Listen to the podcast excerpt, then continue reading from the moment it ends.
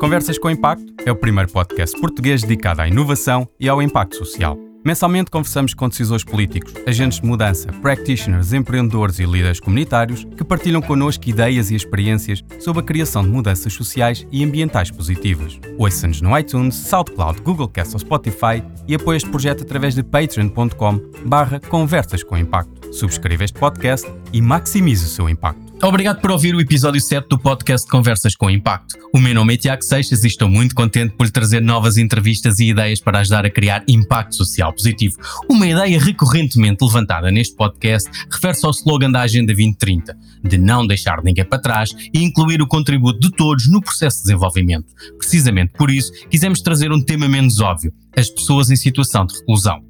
Um dos indicadores dos Objetivos 11 e 16 desta agenda passa por garantir o acesso à justiça e a processos de integração e reabilitação social de pessoas que cometeram crimes, tendo em conta também as especificidades de grupos vulneráveis como os imigrantes, LGBT, as mulheres e os jovens. Acerca deste tema, há uns anos, enquanto dava uma aula sobre os efeitos negativos da institucionalização, tendo como base o movimento dos, dos mentes mentais e as ideias de Foucault, um aluno questionou se as prisões são uma forma de institucionalização, então como podemos esperar a integração de pessoas que passam até um quarto da sua vida numa prisão? Na altura não tive resposta, mas hoje encontro no nosso convidado e no projeto que ajudou a fundar pistas sobre o caminho a seguir. No site da APAC Portugal encontramos alguns números para centralizar o fenómeno. Em Portugal temos cerca de 13 mil pessoas reclusas, o que equivale a 127 reclusos por 100 mil habitantes. Esta população é composta em 94% por homens, embora este número esteja a crescer em número de mulheres reclusas nos últimos anos, um pouco por todo o mundo. Mas existe outro número demasiado pesado. Estima-se que 75% da população reclusa volta a cometer crimes, o que torna premente o desenvolvimento de soluções inovadoras e que intervenham a vários níveis. A reinserção social é um desses níveis e o projeto desenvolvido pela APAC é uma dessas soluções. Falamos, pois, com Duarte Fonseca, membro da Global Shapers, foi diretor de Estratégia e Desenvolvimento na Just a Change, manager de inovação na BTI, tendo tirado mestrado em Gestão de Recursos Humanos e licenciatura em Terapia Ocupacional.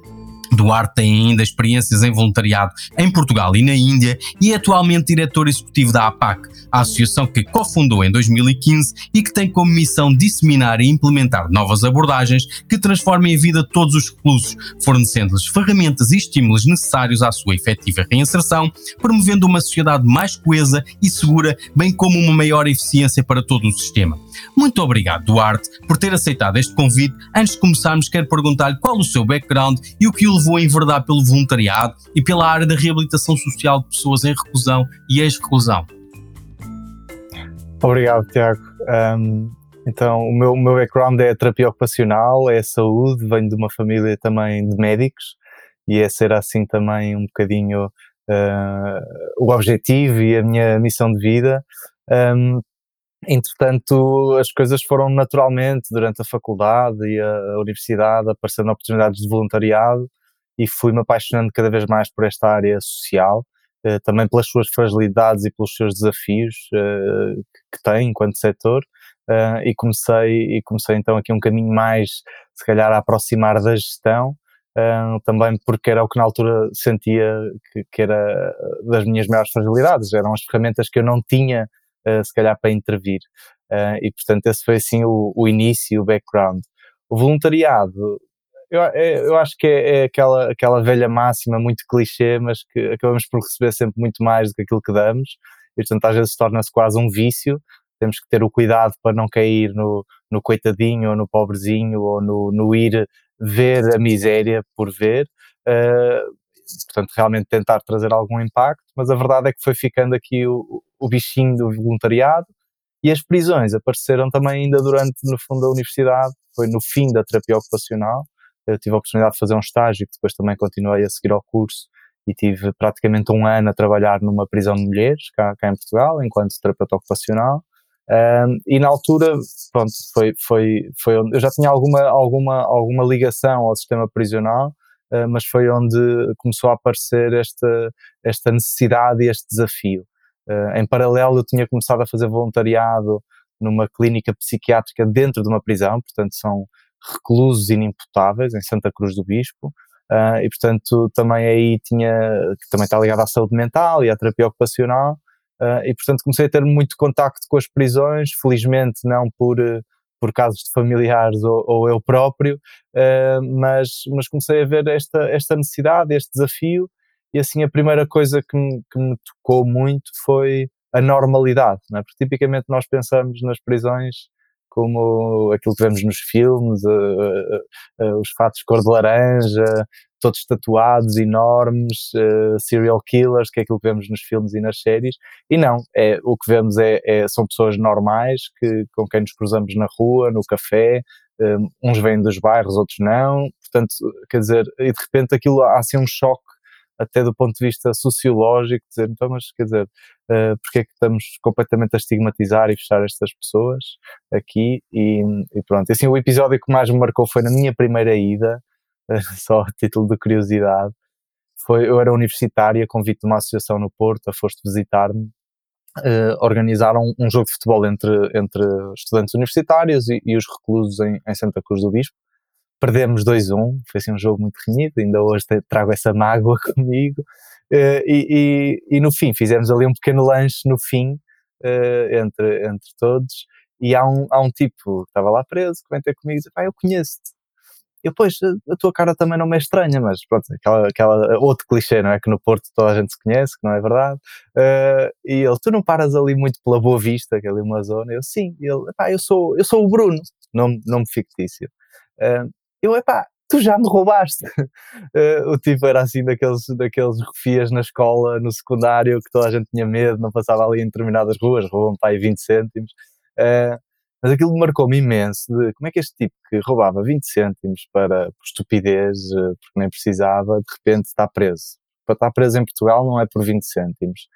e portanto houve ali uma escalada enorme de um tipo que à partida, não, não digo que era normalíssimo porque eu não andava a roubar 20 cêntimos na escola, mas uh, como é que houve essa escalada? E pronto, e todos estes fenómenos uh, e, e uh, sortes ou acasos da vida trouxeram-me até aqui. Mas já nessa altura sentias, nesse exemplo específico, sentias que que era um fenómeno que estávamos e que não eram que não era necessariamente casos isolados uh, que aconteciam e portanto que esse fenómeno, ou seja, para, para, também prevenirmos a situação de reclusão, se calhar ir um bocadinho atrás e tentar uh, ah, um, prevenir alguns processos anteriores e tentar, oh, não necessariamente identificar, porque as pessoas não são rotuladas, mas identificar pelo menos os processos e os fenómenos e tentar a montante modificar alguma coisa. Sim, acho que o background aqui da terapia ocupacional ajuda também a construir esse, esse racional e tentar perceber as causas, uh, as raízes do problema. Uh, não digo que na altura tivesse essa percepção, acho que isso foi uma, uma, uma, coisa que foi sendo estudada, que foi sendo aprofundada e depois também o conhecimento tácito na, na no terreno. Uh, mas Uh, mas foi aparecendo de, de, isto é um problema grave que existe, é um dos maiores problemas que, que se calhar temos na nossa sociedade e é dos que é menos conhecido, que é mais ostracizado, que estigmatizado, esquecido pelos próprios políticos e pelo investimento porque não é uma causa que traga votos uh, e estamos num ciclo perpétuo. E, e falando aí da prevenção, eu acho que existem duas fases. Existe sem dúvida uma prevenção inicial, a prevenção primária, que é evitar estes fenómenos à partida, e portanto isso passa muito pela educação, como sempre se fala, não é? Queremos mudar um, queres mudar um país, uh, constrói escolas, investe na, na, sociedade, investe na educação, mas existe, mas também parte de, uma prevenção secundária, portanto quando estas pessoas saírem uh, é preciso dar, dar um caminho, dar, dar um rumo, porque senão isto, eles vão voltar, e mais do que isso, está estudado hoje em dia, das tais coisas que fui também aprofundando, que 70% dos filhos uh, de reclusos vão se tornar eles próprios também reclusos. Portanto, não só temos taxas de reincidência altas, como eh, passa a ser um, um negócio familiar. E, portanto, quer dizer, a tendência é para aumentar, e basta olhar desde o 25 de Abril até agora, a população reclusa nunca diminuiu, veio sempre a aumentar. Em traços gerais, claro que há, há alturas em que diminuiu um bocadinho, mas uh, uh, tínhamos 4, 5 mil e hoje em dia temos 13 mil, já tivemos uns 14 mil, pronto. Portanto, uh, a tendência nunca será para diminuir. E, portanto, as prisões é de país rico, é, de quem tem muitos recursos e de quem não acredita na recuperação, que eu não acho que seja o caso de Portugal. A nossa lei é altamente humana, porque o legislador e as boas práticas assim o dizem que é possível a mudança e existem muitos casos de mudança. Agora é preciso pô-la na prática. Então, e daí nasce a APAC Portugal. Entretanto, dentro desse processo, passaste pela, hum, passaste pela Just a Change uh, e vens parar. Como é que nasce a APAC Portugal? Uh, mais especificamente, o que é que também faz da APAC, na sua origem no Brasil, um modelo diferente? Uh, o que é que tem ali de pormenores, uh, um modelo diferente, onde eles, se calhar, já tocaste um bocadinho, que é o humanismo, e esse é, é, é, é fundamental. E depois, que especificidades é que foram introduzidas no, no, quando vocês fundaram? Não fizeste sozinho quando vocês fundaram a APAC portuguesa, a versão portuguesa. Sim, então nós, nós somos uh, sete fundadores. Uh, inicialmente isto começou por ser quase um grupo de estudo só de pessoas que nada percebiam de direito e do sistema prisional a estudar, a ver boas práticas. Acho que tirámos aí o nosso curso de, de direito nesse, nesse tempo.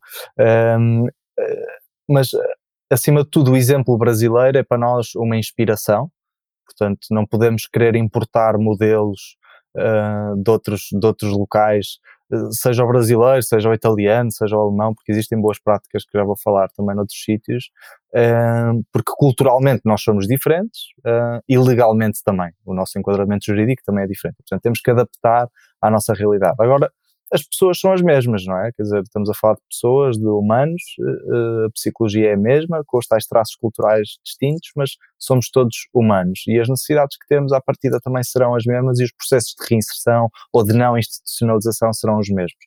Daí a tal inspiração. Uh, as diferenças, as diferenças é, uh, vim, temos vindo a sistematizar mais este conhecimento e estas boas práticas. Aquilo que nós lutamos hoje em dia e, e, e, que, e que, acreditamos é que o processo de, uh, de, de reinserção social de pessoas que estão presas deve passar por pequenas comunidades, se quisermos chamar-lhes assim. Portanto, casas de detenção em vez de prisões. Existem duas grandes tensões, tendências no mundo por um lado, construir grandes armazéns eh, prisionais, portanto, prisões que levam mil, duas mil, três mil pessoas, uh, porque do ponto de vista económico pensa-se que é mais barato, depois na prática não é, porque a manutenção destes sítios, a quantidade de recursos humanos, depois na prática não é, não é mais barato, e se formos a, incluir os custos de reincidência, então, de longe que é mais barato. E há este outro movimento, que é um movimento de pequena escala, inserido na comunidade, com e para a comunidade e para as pessoas locais, que também estão envolvidas.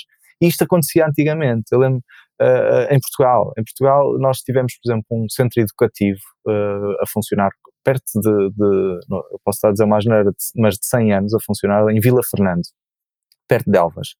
Uh, aquela comunidade ainda hoje em dia fala do que é que era ter aquele centro educativo aberto, a maior parte das pessoas estavam envolvidas também lá dentro, trabalhavam lá dentro, com os miúdos que eram presos, uh, havia uma integração na própria comunidade. E isto sim é o que prepara depois para as pessoas saírem.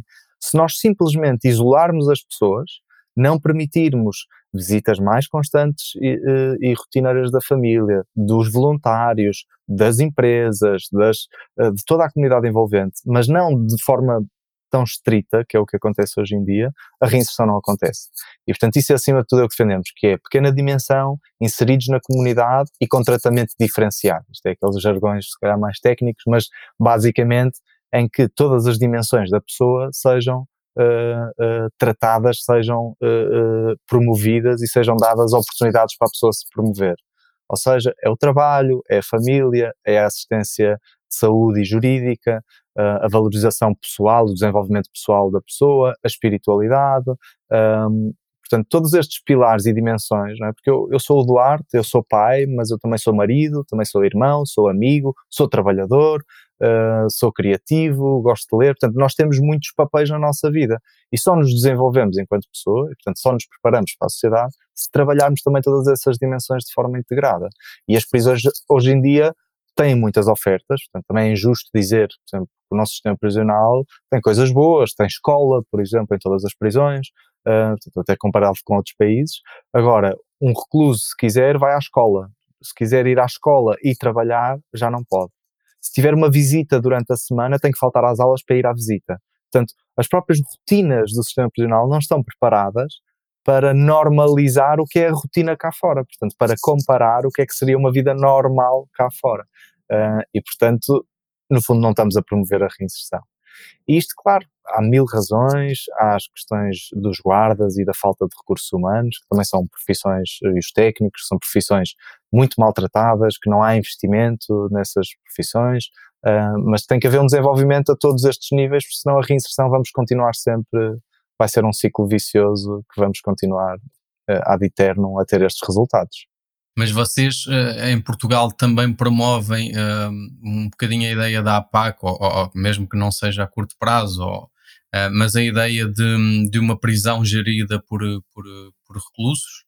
Ou esse não sim, é, é necessariamente? É sempre, sim, é sempre perigoso dizer isso, não é? Quer dizer, é uma prisão gerida por reclusos. gosto mais da cogestão, portanto, da responsabilização. Uh, uh, nós não podemos querer, nós, nós seres humanos tomamos 7.500 a 10.000 decisões por dia. É? Vou pôr mais um snooze de manhã, vou vestir esta camisa ou uma daquelas, vou mil, mil, mil decisões. Um recluso toma menos de metade. Mas nós, sociedade, esperamos que quando ele uh, vai para a prisão, que aprenda a sua lição e que quando saia, finalmente tome boas decisões na vida. Mas se nós não lhes damos a oportunidade de treinar a tomar decisões no dia a dia lá dentro, não podemos estar à espera que depois o resultado cá fora sejam boas decisões. Não, vão ser piores decisões até do que antes, porque aprendeu com os outros. Uh, portanto, aquilo que nós defendemos acima de tudo é que haja uh, uh, tomada de decisão do recluso no dia a dia, que lhe seja dada a responsabilidade de forma progressiva. Eu não posso dar à partida a responsabilidade de toda uma zona prisional a um recluso que acabou de entrar. Não, se calhar começa por ser responsável da cela, pela limpeza daquele corredor, depois vai evoluindo uh, e toma decisões concretas no dia a dia e é ouvido pela direção da prisão com isso. E são esse tipo de integrações e de inspirações que trazemos do Brasil, mas também de outros casos. Em Malta já existem uh, casas de detenção deste género, em Itália, na Alemanha, em França, uh, que os enquadramentos jurídicos assim permitem. Só para dar um exemplo de um enquadramento jurídico em França, que talvez seja aquele para o qual estamos mais inclinados, eles têm a liberdade condicional, como nós temos, têm a questão da pulseira eletrónica, da vigilância eletrónica, como nós temos, uh, e tem uma terceira figura, que é o plasma exterior, que é a possibilidade de, por exemplo, no fim da pena, em vez de ir para a liberdade condicional, pode ir cumprir o resto da pena numa comunidade, numa associação. Okay? Como temos as comunidades terapêuticas para pessoas com adições. Exatamente a mesma coisa. E faz ali um percurso intensivo no fim da pena, de um, dois anos, para a reinserção social. Uh, e isso é talvez aquele modelo que nós acreditamos a curto, médio prazo ser possível em Portugal, para já. Okay. E, e, grande parte também do vosso trabalho é a questão do emprego. Como é que vocês fazem esse processo? Envolvem as empresas neste, neste modelo? Um, qual é que é a receptividade delas? Existe alguma lógica win-win para as empresas ou isto é uma questão de uh, filantropia, de responsabilidade social uh, pura ou existe alguma outra lógica vocês conseguem buscar? Sim, um, sim, portanto, nós temos um programa específico ligado à empregabilidade uh, que está a funcionar em Caxias, uh, agora está, está parado nesta fase, um, e, e, existe uma lógica win-win, ou seja, existe imenso talento nas prisões. Estamos a falar de 13 mil pessoas, como devem imaginar, temos de tudo, né? Uh, profissões que hoje em dia uh, marcenarias, eletricistas, uh, coisas que até falta no mercado, existe lá dentro. Portanto, esse é o ponto número um. Há, há toda uma possibilidade de atração e retenção de talento que, uh, que no mercado normal tem sido difícil. Depois, existe a possibilidade das empresas montarem oficinas dentro das prisões, uh, oficinas produtivas, com benefícios, benefícios fiscais, benefícios de utilização de infraestruturas pelas quais não têm que pagar, porque estão ali com, disponíveis para as empresas, e com o benefício ainda de estar a treinar talento, pessoas, nos seus próprios processos. Vou dar um exemplo: a Delta, em Portugal, tem 10 oficinas em 10 prisões diferentes, onde uma parte das suas máquinas de café e dos moinhos de café são arranjados, ou a manutenção é feita. Okay? Portanto, provavelmente, se bebermos um café numa máquina Delta em Lisboa, ela deve ter sido arranjada ou a manutenção feita dentro do estabelecimento prisional de Lisboa. Uh, e isto mostra uh, o potencial que existe. Só para lhe dar um outro exemplo, a Timpson, uh, no UK, 10% da sua força de trabalho cá fora já são ex-reclusos. E está provado, uh, eles provaram com números que lhes sai mais barato do ponto de vista de turnover e treinar estas pessoas do que pessoas que não tiveram este background, porque uh, não, há, um, há um agradecimento, há um vestir da camisola da empresa de estas pessoas deram-me uma oportunidade. E, portanto, há um attachment à, à, à, empresa muito maior. Portanto, eu diria que eu falei aqui em muitos wins para a empresa, e claro que há um win direto para o recluso, não é? Porque começa a receber, começa a criar uma conta poupança, quando sai não tem que ir roubar, porque tem dinheiro ali para se aguentar dois, três, quatro meses até arranjar trabalho. Um, e depois há um win para a sociedade. Portanto, a própria empresa está a proteger a sociedade. Cada recluso que esteja reintegrado e a trabalhar, vamos evitar o aparecimento de dezenas de novas vítimas. E, portanto, a própria empresa também está a contribuir para a segurança e, e para a saúde da sociedade, se quisermos. Falamos então, Não na saúde que hoje em dia falamos. Falamos então da ocupação, um, dos reclusos, da responsabilização, de até uh, de, de, algum, de algum income uh, que, que, que, conseguem engariar que, o que é que existe mais que vocês também trabalham que promove precisamente este processo de, de, de reinserção e a prevenção dos 75%? Sim, nós trabalhamos essencialmente em, em, três fases, duas ainda dentro da prisão e uma cá fora. Um, numa primeira fase há toda aqui um, uma série de programas e de módulos de desenvolvimento de competências sociais, de desenvolvimento pessoal. Eh, nós não acreditamos que, que, que, nós não vamos mudar os reclusos, ok? As pessoas.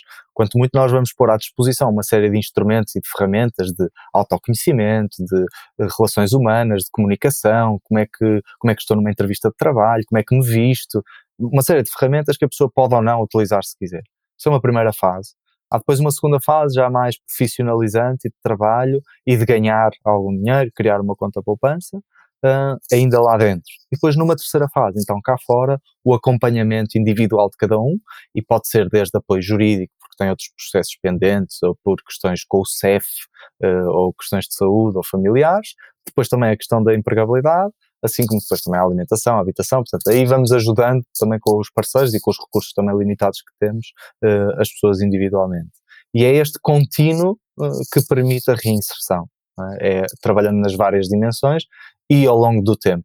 Portanto, nós essencialmente lá dentro, numa fase inicial, estamos a criar relação com eles, portanto, tem que confiar em nós também para, para, abrir o jogo e para percebermos, porque é difícil pedirmos ajuda, se, se nós próprios temos às vezes dificuldade em ligar a um amigo e dizer, preciso de ajuda, estou aqui, estou uh, uh, com, com uma dificuldade, uma pessoa que sempre toda a vida se virou sozinho, uh, era a lei do mais forte, ainda mais dificuldade vai ter. Portanto, nós temos é que estar próximos para, quando for preciso ajuda, uh, estarmos lá uh, e não deixarmos. E está provado que, por exemplo, as primeiras 48 horas da saída de uma pessoa da prisão são as mais importantes para evitar reincidências, voltar a cair no consumo de droga, por exemplo.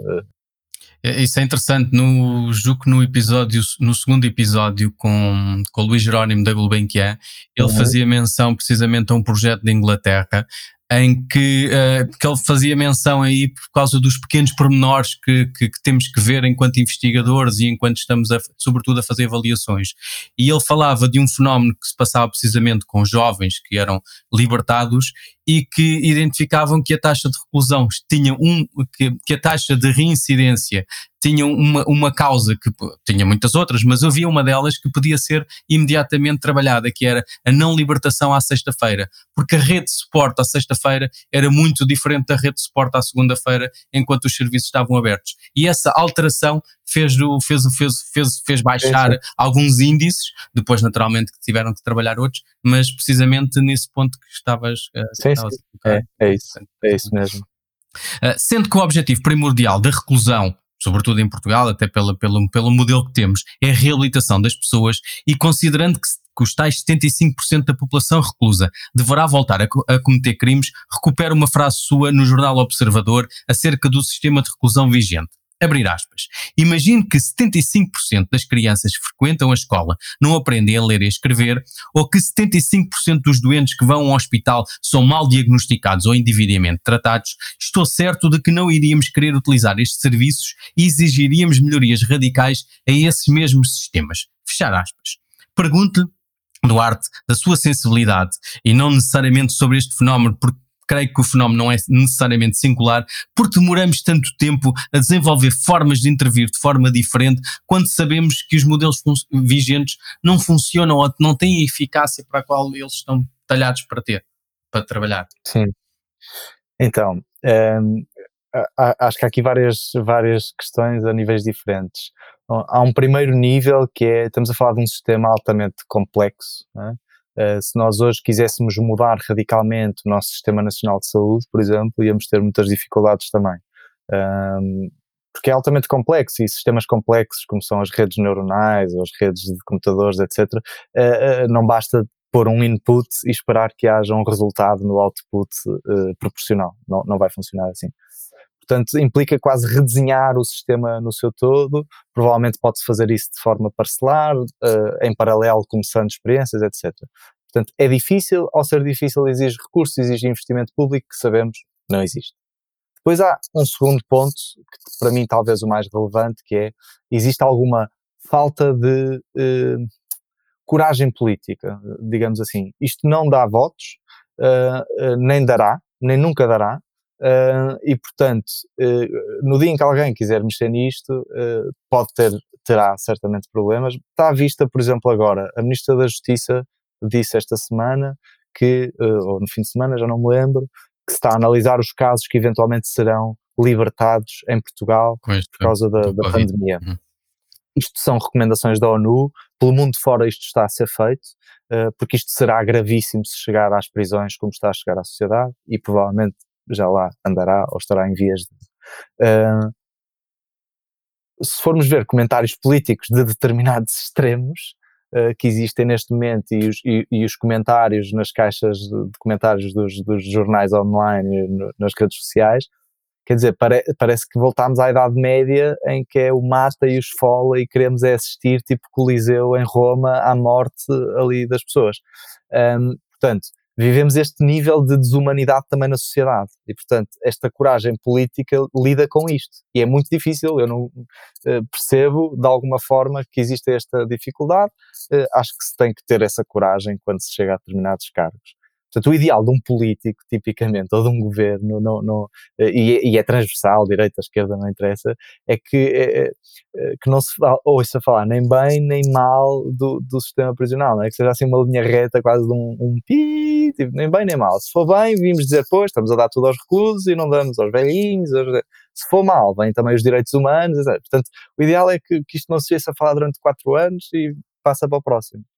E isso tipicamente tem um fim, não é? Porque um dia uh, o copo vai, vai, vai extravasar.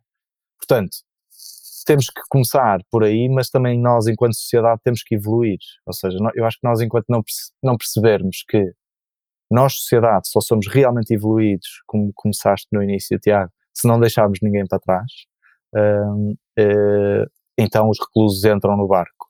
Se acharmos que há uns que são dispensáveis, uh, então mude-se as medidas, quer dizer, então para que é que temos uma lei humana uh, e, e, e, gastamos este dinheiro todo, não é? Quer dizer, vamos arranjar um sítio onde os pomos a todos, uma das ilhas e pronto, e fica resolvido o assunto. Pronto, não acho que é isso que queiramos, não é? Enquanto país. E portanto, se não é isso que queremos, então temos que olhar para o sistema como um todo, que ainda por cima existe. Eu acho que isto é que é importante percebermos enquanto sociedade, enquanto pessoas. Ele existe para nós. O sistema prisional existe para nos proteger a todos.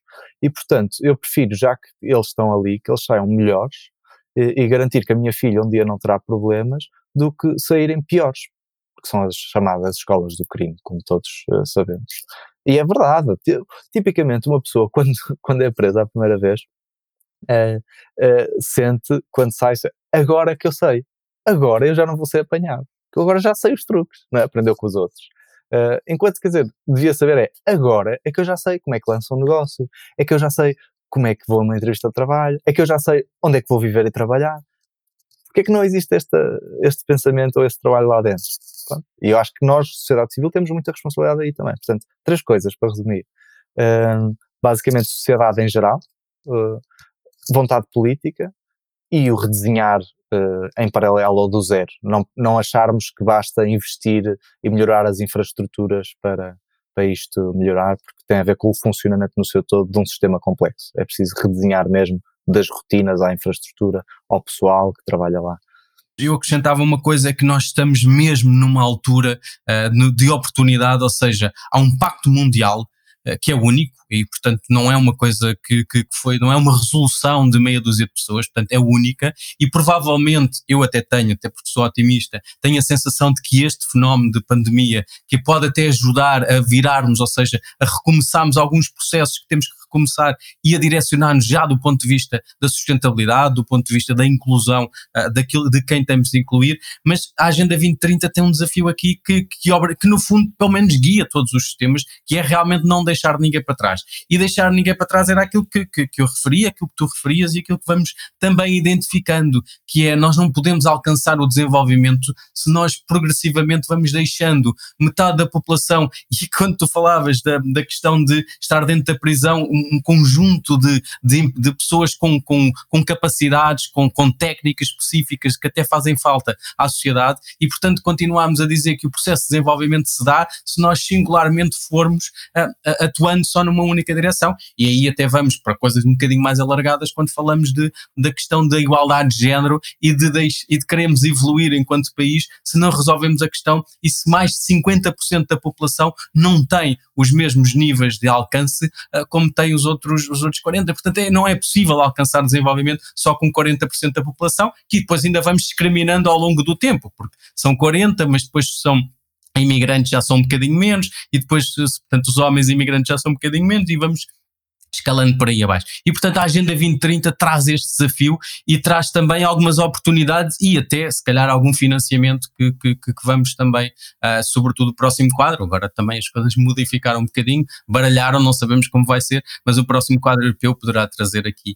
Uh, e até Passando agora na questão de, de, de, que estava a refletir sobre a questão de, financiamento, qual é que é, os patronos deixaram-nos uma pergunta, qual é que é o modelo de sustentabilidade da APAC e como é que, como é que vocês eh, subsistem? Sim, nós hoje em dia ainda temos eh, uma, uma grande percentagem da nossa sustentabilidade que vem de prémios, financiamentos, donativos, Uh, começámos essencialmente no início com cotas de associados e, e alguns donativos pontuais, fomos evoluindo uh, para algumas fundações nacionais e internacionais uh, e estamos agora a começar a lançar alguns modelos de negócio próprio. dou o exemplo, também passando aqui a, a, a, a publicidade, lançámos uma marca de cerâmica que é Sol Ceramic, uh, onde produzimos com reclusos lá dentro, temos a ambição de criar um ateliê depois cá fora também para conseguir uh, contratar ex-reclusos, portanto é um dois em um, estamos a ter impacto ao, ao, ao empregar beneficiários, mas também gerar receita para a própria associação e o objetivo passará por isso também, por lançar alguns negócios próprios uh, para podermos aproveitar o bom que existe dentro das prisões. Eu digo isto agora muito pessoalmente, não enquanto diretor executivo. Se um dia a PAC por algum motivo não der certo de continuar do ponto de vista da sustentabilidade, penso que irei lançar algum negócio próprio ou com outros sócios, uh, ainda que seja for profit, dentro das prisões, porque acredito mesmo que existe imenso potencial uh, que não está a ser explorado e é, e é, um blue ocean, é? Temos aqui uma oportunidade enorme, ninguém está a olhar e, portanto, olha, vamos nós. Um, ehm, e, e, portanto, essa será assim para já uh, a médio prazo o nosso objetivo. Hum, isso é inovação social e, portanto, é olhar também para os fenómenos e ver oportunidades. Um, e como é que estão a medir o impacto? Quem é que são os stakeholders envolvidos? Como é que vocês, ou para já, o que é que é para vocês o impacto? E depois, como é que estão a medir? Sim, nós uh, todos os anos, desde que, que existimos, uh, que medimos tudo o que fazemos, desde o momento zero, foi uma das premissas quando nascemos, é temos que medir, se não medirmos não vale a pena fazer. Uh, sabendo que existem mil limitações à medição de impacto e desafios, eh, começámos por tentar medir comportamentos lá dentro, por exemplo, ou alterações de comportamentos. Uh, mas a certa altura percebemos, uh, e, e, isto vai sendo com pressupostos, por exemplo, uh, os nossos programas de soft skills fazem com que baixemos ansiedades, por exemplo, e isso fará com que eles tenham menos castigos disciplinares dentro da prisão, porque não se envolvem em coisas. Uh, problema, muitas destes, destes, na altura, hoje em dia não sei se isso evoluiu ou não, uh, muitos destes castigos não eram registados, portanto não havia um ponto de comparação antes e depois, ou depois o próprio sistema prisional não nos dava acesso a esses dados para conseguir perceber uh, isso. E portanto tem sido muito nesta fase de percepção de comportamentos de, dos próprios beneficiários e dos voluntários, e ao mesmo tempo trabalhamos a longo prazo. Portanto, o verdadeiro impacto será daqui a cinco anos, quando uma pessoa saiu, nós dizemos esta pessoa não voltou a cometer crimes. Okay? Isso para nós é o impacto. E, portanto, é medida a longo prazo e ainda não temos dados suficientes para isso. Portanto, vamos medindo aquilo que podemos neste momento, eventualmente para conseguir encontrar padrões também interessantes. Lá, este tipo de pessoas que terminou, tem o 12 ano e com este tipo de crimes, uh, tem maior probabilidade de. Okay? Portanto, nós vamos medindo isso tudo que stakeholders é que usamos para isso? Também passando um bocadinho a, publicidade, mas não, não temos nenhum, uh, uh, uh, nenhum benefício. Usamos uma plataforma que é a Down, que é portuguesa e que é, que é de gestão de casos, muito flexível e que nos permite ter este track todo dos nossos, dos nossos beneficiários. Tentamos nos manter em contacto com todos os beneficiários que já saíram, portanto, para conseguir exatamente daqui a um ano, dois anos, três anos, medir Uh, se continuam cá fora, e isso para nós é que é o impacto. Agora, para já é bastante falacioso porque nós estamos no terreno desde 2016, portanto há quatro anos uh, a, fazer programas dentro das prisões. Uh, muitos destes reclusos só começaram a sair agora, não é? Portanto, eles têm apenas 3, 4, 5 anos. Uh, portanto, temos cá fora 15, 16 ex-reclusos, destes que fizeram programas connosco lá dentro. Eles continuam os 15 ou os 16 cá fora, portanto, eu posso dizer, ah, o nosso impacto é 100% de reinserção mas ele é falacioso porque sabemos que a longo prazo também não será, não será assim. Uh, portanto, para já é isso, vamos medindo. Começámos inicialmente com, com a Everis, temos a Direção-Geral de Reinserção e Serviços Prisionais também, que nos facilita uh, este contacto. Temos o Waydown e nós próprios. Portanto, nós temos voluntários de back-office que só se dedicam à medição de impacto, ao estudo, a perceber como é que podemos melhorar cada um destes processos, enviesamentos que existem dos próprios voluntários, dos próprios reclusos, e pronto, e é um processo uh, contínuo de aprendizagem também nosso aí. Uh, e pronto, e vamos também passando a, a, a, publicidade. Publicamos tudo isto no nosso site, temos uma página que se chama Transparência, que tem tudo desde 2015, exatamente com as limitações também que tem, com os poucos dados ou maus dados que às vezes recolhemos, que também existem, uh, e pronto, e a ideia é sempre evoluirmos também com esta transparência, com o feedback que também vamos recebendo das pessoas. Vocês têm, fazem alguma espécie de comparação com aquilo que são os gastos uh, públicos uh, em termos e aquilo que poderiam, de alguma forma, se o vosso impacto, se os indicadores forem cumpridos, vocês não têm dados ainda suficientes, mas se os indicadores forem cumpridos, como é que isso pode ou não impactar a, a nível governamental? Aliás, isso é um bocadinho o exemplo uh, dos primeiros social bonds uh, de, de, UK, uh, que tinham precisamente a ver com a reinserção, o jugo de jovens na, na, na altura, da reinserção. E, portanto, o que eles faziam era um bocadinho um modelo comparativo para poder haver um investimento público e privado uh, e depois haver uma taxa de diminuição de gastos precisamente com a diminuição da reinserção. Ou seja, há, existe alguma ideia sobre, uh, por exemplo, os, existem alguns gastos gerais de quanto é que custa uma pessoa reclusa em Portugal, Sim. mas o vosso objetivo é caminhar um bocadinho também por aí? Sim, ou seja, não há, há, alguns dados que não temos em Portugal e, portanto, temos que ir ou por proxies ou por dados internacionais. Um deles, por exemplo, é a questão da reincidência, da taxa de reincidência. Uh, não se sabe qual é a taxa de reincidência em Portugal e esses 75% que se fala é aquilo que se pensa a nível mundial ser a taxa de reincidência. O que se sabe em Portugal é que um recluso custa cerca de 15 mil euros por ano ao Estado, portanto são, mas isto são apenas custos diretos isto não tem em conta os custos com tribunais, os custos com polícia, os custos do próprio crime. Uh, uh, saúde vai tendo, porque a saúde está direta lá dentro, embora depois exista alguns gastos que são protocolos entre o Ministério da Justiça e o Ministério da Saúde, ou o Ministério da Justiça e o Ministério da Educação, portanto os custos não estão imputados ao Ministério da Justiça. Portanto, estes 42 euros eu acho que facilmente podemos dizer que é vezes 3 ou vezes 4, na verdade. Mas estes são os custos diretos e o que está em orçamento de Estado. Um, isto é um ponto. Portanto, o que é que sabemos? Se 70% reincide, se em média uma pena em Portugal são 30 meses, uh, e se isto custa 15 mil euros por ano, cada pessoa que não reincidir, vamos poupar Y. Pronto, isto é matemática pura e muito, muito direta e simples. Uh, aqui só mais um pequeno dado, desculpa, que é, que também mostra que de alguma forma temos uma mão pesada em Portugal. A taxa, o, o tempo médio de cumprimento de uma pena em Portugal é de 30 meses. Okay? Na Europa, a média é de oito meses. Portanto, nós somos o país europeu que mais prende, mais longas penas tem. Uh, e isso também revela, depois também tem custos associados. É? Portanto, a partir daí também podemos conseguir tirar algumas conclusões. Portanto, sim, idealmente caminhamos nesse sentido, uh, para perceber quanto é que estamos a poupar ao próprio Estado. Até para depois haver um, um reinvestimento público em soluções mais, mais uh, deste género e, portanto, e menos em soluções clássicas. Sim.